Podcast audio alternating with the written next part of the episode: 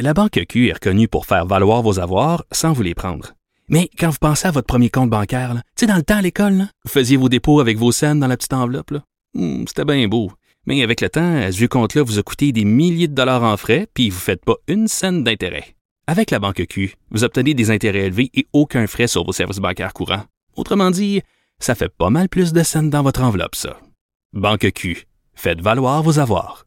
Visitez banqueq.ca pour en savoir plus. Vous vous demandez si les plantes ressentent de la douleur? Ou encore, comment est-ce que les daltoniens voient le monde? Le balado en 5 minutes est pour vous. Explorez la science, l'actualité et l'histoire en un temps record. La Feu, en collaboration avec le gouvernement du Québec, est fière de propulser la série Balado en 5 minutes. Ne laissez pas les questions sans réponse plus longtemps. En 5 minutes, disponible sur l'application et le site cubradio.ca. Sophie Durocher. Sophie Durocher. Sophie Durocher. Mon nom est Sophie Durocher. Sophie Durocher. Des opinions éclairantes qui font la différence. Cube Radio. Bonjour tout le monde, bon mercredi. Écoutez, les images qui nous viennent d'Ukraine sont plus horribles de jour en jour, sont plus bouleversantes, sont plus terrifiantes, mais j'avoue qu'il y a un sommet de l'horreur qui a été atteint hier quand on a vu euh, ces images captées par une caméra de surveillance. C'est euh, une voiture sur une petite route euh, en Ukraine et il y a un tank russe qui arrive de l'autre côté et qui se met à vraiment torpiller cette petite voiture. Et euh, après dans d'autres images on voit euh, une- caméra qui s'approche de la voiture. Et à l'intérieur de cette auto il y avait simplement deux personnes âgées un, un homme et une femme. Euh, on est on reste sans mots devant ce genre euh, d'image comment un tank russe comment des soldats russes peuvent comme ça tirer à bout portant sur des innocents sur des civils? Des images euh, extrêmement difficiles à voir euh, vraiment, on est à court de mots euh, devant le conflit en Ukraine. Je pense que même aujourd'hui, je, je, je- ce serait dérisoire de vous donner un ton à mon bain, voyons donc. Vraiment, on est sans mots. De la culture aux affaires publiques. Vous écoutez Sophie Durocher. Cube Radio. Avec tous les yeux qui sont rivés sur la situation euh, en Ukraine, euh, bien sûr, euh, l'actualité est très monopolisée pour des raisons évidentes par ce conflit absolument effroyable. Mais pendant ce temps-là, quand même, la lutte à la COVID continue. Euh, il y a plusieurs euh, chercheurs qui ont été très vocaux, qu'on a beaucoup entendus pendant les deux dernières années et on les en remercie d'ailleurs parce que leurs lumières euh, nous ont pendant toute la durée de, de cette pandémie. Ben, ils continuent à nous éclairer de leur lumière. Il y a entre autres André euh, Veillette, il est chercheur en immunologie à la faculté de médecine de l'Université de Montréal et tout récemment, il a averti ses abonnés sur Twitter, on peut attraper la COVID-19 plusieurs fois avec des risques de complications à chaque fois. Donc, juste au moment où on pensait que ça commençait à aller mieux, ben, on a comme une épée de Damoclès au-dessus de notre tête. On va en parler donc avec André Veillette. Monsieur Veillette, bonjour. Bonjour, Madame Durocher. Juste au moment où on commençait à se dire, bon, la lumière au bout du tunnel, vous êtes un peu euh, un casseux de party, finalement, vous. Ah, désolé, désolé, désolé. On vous Euh, aime ben, quand même, écoutez, Monsieur Veillette.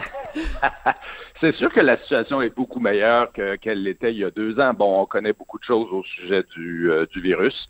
Euh, on connaît, on a aussi des excellents vaccins qui, lorsqu'on les utilise à trois doses, euh, marchent très bien. Puis on a des antiviraux. Euh, alors, je pense que la situation est beaucoup meilleure. Mais bon, ce qui arrive, on le sait, c'est que les gens en ont ras-le-bol, sont écœurés. Et puis, euh, je pense que le, le- le- le temps des mesures sanitaires euh, euh, est plus ou moins passé. Pas parce qu'on n'en a pas besoin, mais parce que c'est tout simplement euh, la planète a décidé qu'on allait tourner la page euh, là-dessus. Euh, ce qui est un peu triste, mais on peut pas faire ça indéfiniment, ça je comprends. Et puis là, la responsabilité revient aux individus, à leurs familles, à leurs habits, de voir comment eux peuvent mieux faire pour se protéger, parce que comme vous avez dit au tout début, euh, je pense que c'est encore un virus qu'on veut pas attraper. Alors, si jamais il y a le moindrement de risque de l'attraper, comme présentement, il y a quand même pas mal de cas, je pense qu'il faut que les, les gens connaissent c'est quoi les outils qui sont à notre disposition pour éviter de l'attraper. D'accord. Alors, euh, je, reviens encore une fois à votre compte euh, Twitter parce que c'est maintenant, c'est comme ça. Hein, les plus grands spécialistes, on a accès à ce qui se passe entre les deux oreilles sur leur compte euh, Twitter, Instagram, Facebook, TikTok. Alors, vous avez fait une entrée donc ben, tout récemment, le 8 mars, donc hier, et vous dites continuez donc à faire attention. Vaccin trois doses plus masque de qualité. Donc, vaccin trois doses, qu'est-ce que le gouvernement peut faire pour pousser euh, sur cette troisième dose? Parce qu'il y a encore beaucoup de gens qui n'ont pas eu leur troisième dose. Comment on fait pour les convaincre, Monsieur Veillette? Ben, il y a des gens qui vont aller la chercher bientôt. Ça, c'est les gens qui euh, ont été infectés, je pense, durant le temps des fêtes euh, ou autour de ce temps-là. Euh, avec probablement Omicron, et puis on leur a dit d'attendre trois mois pour aller chercher la troisième dose. Alors, je pense que je connais, en tout cas sur Twitter, je connais des gens qui, euh, qui vont faire ça. Euh, pour ce qui est du reste de la population, bon, il y a sûrement des gens qui sont confus à savoir si c'est euh, utile ou non d'avoir une troisième dose. Puis ça, c'est pas nécessairement leur faute, hein, parce que les messages ont été euh, souvent contradictoires. Puis c'est pas juste au Québec, ça a été au Canada, ça a été sur la planète. On a-tu besoin, on a-tu pas besoin de la troisième dose? C'est clair. Donc soyons clairs. Soyons clairs. Donc vous, parce que vous dites qu'il y a beaucoup de confusion. Donc vous, vous êtes clair à 100%, il faut une troisième dose. Il faut une troisième dose, à moins que quelqu'un ait été infecté au tout début de la pandémie ou au milieu de la pandémie avec un, variant qui n'était pas au micron. Micron, ça n'a pas l'air d'être euh, aussi efficace qu'une dose de, vaccin, là. Euh, mais les autres infections avec les autres variants comme Delta, Alpha ou au début probablement la, la souche Wuhan. Eux, c'était essentiellement l'équivalent d'un vaccin, mais plus récemment avec Omicron, ça marche pas. Alors, je pense que les gens définitivement 18 euh, ans et plus, ils ont besoin d'une troisième dose, peut-être même les 12 à 17 ans, quoique ça, c'est encore euh, euh, débattu, mais bon, elle est recommandée, elle est disponible. alors, je pense que c'est important pour que les gens que les gens aient cherché leur troisième dose. Il y en a qui sont en attente, il y en a qui, y en a qui sont mêlés par les messages contradictoires. Alors, les messages contradictoires, je pense que c'est important de les clarifier. Je pense que le gouvernement a fait quand même un effort pour clarifier le message sur l'importance de la troisième dose récemment.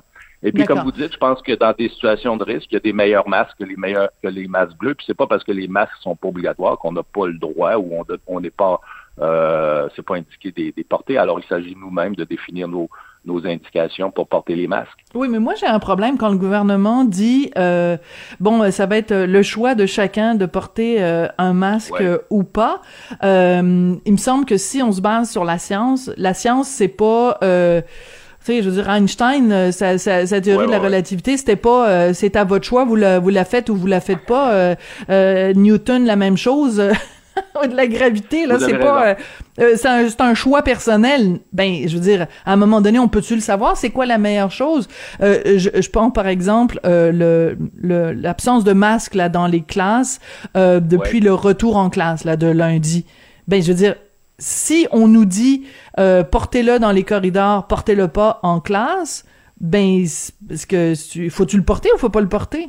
Ben écoutez, moi je dirais bon la loi ou la règle ou le, règlement, c'est que c'est pas ils sont pas obligés de le porter en classe, ils ont le droit de le porter. Euh, j'espère que les élèves qui le portent pas vont pas être méchants avec ceux qui décident de le porter. Euh, on sait comment les enfants parfois peuvent être méchants avec d'autres. Euh, mais euh, c'est sûr qu'il y a une inconsistance dans, dans, dans ces propos-là, mais c'est ça la règle, c'est ce que vous voulez. Euh, alors maintenant, il faut essayer d'ajuster. Moi, je maintiens qu'avec le nombre de cas qu'on a présentement, euh, les parents qui sont préoccupés par la santé de leurs enfants, puis à savoir s'ils ils, peuvent attraper le virus ou non, devraient euh, leur recommander de le porter dans les classes. Je pense que c'est probablement la même chose que dirait le gouvernement. Mais ils ont enlevé l'obligation parce que les gens en auront le bol, les gens se plaignent. Euh, il y a des gens, évidemment, qui parlent aussi de l'impact potentiel sur le développement psychologique de l'enfant. Bon, je suis pas certain que si les enfants avaient eu, avaient eu à porter le masque quelques semaines de plus, que ça leur aurait changé grand-chose. Mais c'est sûr que c'est une autre préoccupation dont, dont les gens euh, partent, alors, euh, parlent. Alors, c'est un peu dans ce contexte-là. Les gens disent, écoutez, les règles, là, euh, on, on, arrête de vous dire quoi faire, là, pour de vous obliger à faire ci, faire ça. C'est à vous de, de, prendre vos décisions, prendre vos, décider vous-même comment vous allez le faire. Euh, ce qui, dans le meilleur des mondes, devrait être correct. Euh, mais je pense qu'il y a eu beaucoup de confusion à savoir qu'est-ce qui, comme vous dites là, qu'est-ce qu'on devrait faire? On devrait-tu faire ci, on devrait-tu faire ça? Beaucoup de mhm. confusion. Puis je pense que c'est là où un peu la santé publique euh, devrait intensifier son message sur OK, c'est à vous de le faire, mais maintenant, voici les outils qui peuvent vous décider, qui peuvent vous aider à décider comment le faire. Bon, puis euh, dans votre message, vous disiez bon un masque approprié, euh, donc euh, des masques de qualité. Donc c'est quoi? C'est le N95, mais c'est pas tout le monde qui en a. Il coûte plus cher que le petit masque bleu. Il, et il est pas disponible partout, donc c'est pas. On rentre dans n'importe quelle pharmacie, euh, puis même euh, dans les dépanneurs, on va trouver le petit masque bleu euh, un peu bon marché, là, un peu chipette. mais le, le, masque qui coûte plus cher, ben, il est plus difficile à trouver. Donc est-ce qu'on peut, comment comment on peut faire? On quoi? On en prend deux pas chers, puis on les met l'un par dessus l'autre? On fait quoi, Monsieur Veillet Oui, ça c'est une solution, c'est sûr. Ben ils sont ils sont ils sont plus disponibles qu'ils étaient auparavant, puis ils coûtent moins cher qu'auparavant. Je pense qu'on on peut les avoir. Vous en trouvez où, vous? Ah ben moi les miens, je les ai commandés online. Euh, j'avais peur des, des, des faux euh, des faux masques là. Alors j'ai essayé de trouver un, fournisseur euh, un fournisseur clair, le réputé là. Mm-hmm. c'est ce que j'ai fait. Mais moi je connais plein de monde qui les achète au Costco. puis ils les utilisent plusieurs fois. C'est sûr, comme vous avez dit, qu'on peut aussi combiner deux masques. Alors, c'est peut-être pas deux masques bleus, l'idéal, parce qu'ils ont tous les deux l'ouverture à chaque côté du nez là, qui fait que l'air va passer. Alors, si on en met deux, on a exactement le même problème. Mais je pense que certaines personnes recommandent, c'est de prendre un masque bleu, là, chirurgical ou médical, mettre ça, puis mettre un masque de tissu par-dessus, là, ceux qui sont en coton ou en nylon ou en je sais pas trop quel tissu. Là. Alors ça, ça aide à faire coller le masque bleu sur la sur le visage. D'accord. Bon, la question que beaucoup de gens posent en ce moment, c'est est-ce qu'on devrait relancer le, le, dépistage de la COVID-19 pour avoir un meilleur portrait? Qu'est-ce que vous en pensez, M. Veillette? Ben, c'est sûr que ça serait idéal de le faire, euh, mais je pense qu'on est peut-être plus là. Je, pense qu'on a, on a passé cette, euh, cette euh, phase-là. Euh, idéalement, ce qu'on devrait faire, c'est que toutes les fois que quelqu'un a des symptômes, ben euh, ils sont testés. Euh, s'ils sont positifs, mais ben, là, on trace tout le monde qui ont, avec qui ils ont été en contact. Et puis on, là, on, teste tous les contacts, mais on sait que ça, c'est plus c'est plus faisable. Puis ça, on l'a essayé de le faire au début, puis ça n'a pas marché. Alors, je pense qu'on est rendu au point où on assume qu'il y a beaucoup de cas. On teste les cas symptomatiques qui aboutissent à l'urgence ou les travailleurs de la santé pour s'assurer qu'ils sont pas positifs. Puis le reste, euh, je pense que c'est aux gens de se tester eux-mêmes euh, avec les tests rapides qui sont maintenant de plus en plus disponibles. Alors, à savoir, est-ce qu'on devrait réactiver les tests spéciaux pour toute la population? Moi, je, moi, je suis pas vraiment convaincu. Par contre, une chose que je pense qu'on devrait vraiment faire, puis je pense qu'on va le faire, quoique j'ai pas entendu dire que c'est encore que c'est déjà le mm-hmm. cas, c'est les, les tests des eaux usées. Alors, bon, ben là, ça, on peut le faire, puis ça coûte pas cher, puis on peut le faire pour différentes villes, puis chaque jour, on peut le faire. Euh, et puis, on peut même séquencer les virus, de sorte qu'on sait quelle sorte de virus circule dans la population. Voilà, parce que euh, ben, il y a plein de, de villes euh, à travers le monde qui le font. Il y a eu en plus des études là, de l'INSPQ qui, ont, qui ont parce que j'ai fait une entrevue là-dessus à, à, Cube Radio avec quelques... bon, ils ont fait une étude pour prouver que oui, finalement c'était efficace, c'était intéressant, mais on, on va pas on va pas forcer le gouvernement à le faire, on va pas. C'est quand même un petit peu contradictoire. Il y a, il y a comme une frustration de se dire il y a cet outil là qui existe, qui est qui est on sait qu'il est efficace, on sait que ça fonctionne. Les villes qui l'ont utilisé euh, en, sont satisfaits, mais euh, nous, on est encore en train de réfléchir si on va le faire ou pas. Et, vous trouvez pas ça frustrant, Monsieur Vieillet? Ah, c'est frustrant. Il y a peut-être des négociations euh, pécuniaires là, entre le gouvernement provincial et le gouvernement fédéral. Peut-être que le, peut-être que c'est le gouvernement provincial qui essaye de jouer difficile puis essayer de faire payer la facture par quelqu'un d'autre. Dieu sait souvent il y a toutes sortes de motivations qu'on connaît pas. Mais bon, ça coûte pas si cher que ça. Puis euh, scientifiquement, je pense que les évidences sont euh, assez claires là, que c'est que c'est utile. Puis c'est pas compliqué à faire. Euh, puis ça se fait un peu partout. Je pense qu'on va en venir à le faire. Euh, puis je pense que les fonds ont dû être débloqués quelque part. Je ne sais pas où, si c'est au fédéral ou au provincial. Euh, mais les, les, fonds ont dû être débloqués. Puis c'est pour ça qu'on a eu des nouvelles à cet égard-là. La semaine dernière que ça le que ça le que ça débloquerait. alors je pense que ça, ça serait probablement la meilleure façon de, de, de regarder la prévalence euh, du virus dans la population. Puis aussi, ça apparaît dans les eaux usées avant que ça apparaît dans, à l'urgence. Ben voilà. Dans, le nez du monde qui sont symptomatiques. Euh, alors, je pense que ça serait quelque chose à adopter comme mesure. Euh, ça pourrait même être utile pour d'autres virus, comme la grippe ou d'autres types de virus là, qui circulent euh, dans la population. Je pense que c'est un nouvel outil qu'on devrait qu'on devrait adopter. Ça coûte pas cher, c'est pas compliqué, puis ça peut être très utile. Puis c'est efficace, tout ce qu'on aime. Euh, Monsieur Veillette, je veux pas être être encore plus déprimé que qu'on l'est déjà, mais on, on, a comme on commence un peu à comprendre là la façon dont fonctionne ce satané virus là. manifestement des pics en période hivernale, un redout avec les températures plus clémente. Est-ce que vous, avec votre petite boule de cristal, vous voyez, mettons, l'automne-hiver 2022 de façon positive ou de façon euh, pessimiste? Ben, je pense que la plupart des gens, euh, bon, moi, j'essaie de pas, pas regarder dans les boules de cristal, là, mais c'est sûr que, comme vous dites, il y a l'air d'avoir un historique, que ça devient euh, c'est tranquille durant l'été, euh, puis que ça réapparaît à l'automne. Mais bon, faut pas oublier que la vague au micron en Afrique, c'est en plein milieu de l'été. Alors, on ne sait jamais, on peut avoir ah. des surprises. Euh, mais bon, euh, vous avez euh, raison que beaucoup de gens pensent que ça va peut-être être un, virus saisonnier, avec un pic peut-être à l'automne, à l'hiver, au printemps, et puis durant l'été, ça va être ça va être calme. C'est pour ça que je pense qu'une des choses qu'on doit commencer à réfléchir au niveau fédéral et provincial, puis il y a beaucoup de gens qui sont frustrés parce qu'on on n'en parle pas assez ouvertement. Je pense c'est est-ce que certaines personnes dans la population, surtout les gens vulnérables, on, je parle pas de tout le monde, des gens vulnérables, peut-être 60 ans et plus, 70 ans et plus, est-ce qu'il y aurait besoin d'une dose de rappel euh, de vaccin à l'automne? Donc, une quatrième dose possiblement. Hmm. Puis peut-être annuel, par après, à moins que le virus disparaisse complètement, je pense qu'on va avoir besoin à se poser cette question-là. Toutes les années. Euh, et puis, bon, il va falloir s'ajuster en conséquence. C'est pas nécessairement un, vaccin d'ARN. Vous savez, il y a des gens qui n'aiment pas les vaccins d'ARN parce que c'est des, des, nouveaux vaccins. Euh, mais bon, il y a des vaccins maintenant qu'on sait qui sont approuvés, Novavax, Medicago, qui sont des vaccins de protéines, et puis qui sont disponibles maintenant, je pense. on va recevoir des doses au Québec, d'ailleurs.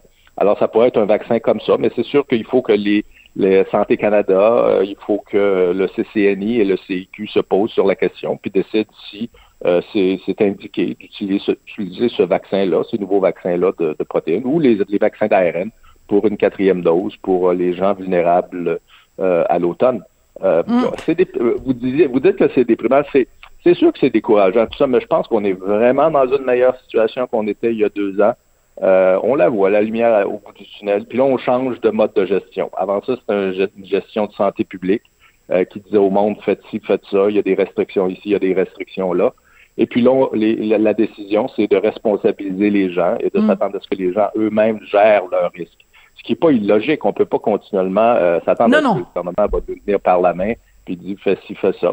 Alors, on en est rendu là, mais je pense qu'il y a une éducation qui est nécessaire. Puis c'est peut-être un peu euh, déficitaire du côté de la santé publique gouvernementale. Bon, puis on s'en va tous au Costco s'acheter des bons euh, des bons masques sécuritaires. En fait, euh, la différence, hein, c'est facile, c'est que les, les, petits masques bleus, ben il y a, y, a, y, a des, y a des trous, on le voit quand on le met, là on voit l'air qui passe à, en haut, à, droite, à gauche, en bas, alors qu'avec un N95, ben il est, il y a pas d'air qui passe. C'est vraiment, c'est étanche. Donc, la différence est quand même assez claire. Même, je sais pas, je viens de vous faire un cours d'immunologie 101 en trois ben, secondes. Aimez-vous ça? Vous la réponse. Vous la saviez la réponse. oui, mais c'est ça, c'est des vlimeux, les journalistes. Là, ça pose des questions, même si ça ah. connaît la réponse. Merci beaucoup, André Veillette, qui est chercheur en immunologie à la Faculté de médecine de l'Université de Montréal. Merci beaucoup, ça a été très intéressant. Ah, c'est moi qui vous remercie. Puis on continue à vous suivre sur Twitter, là. Ah, ben je vois ça, là. Oui. bye bye.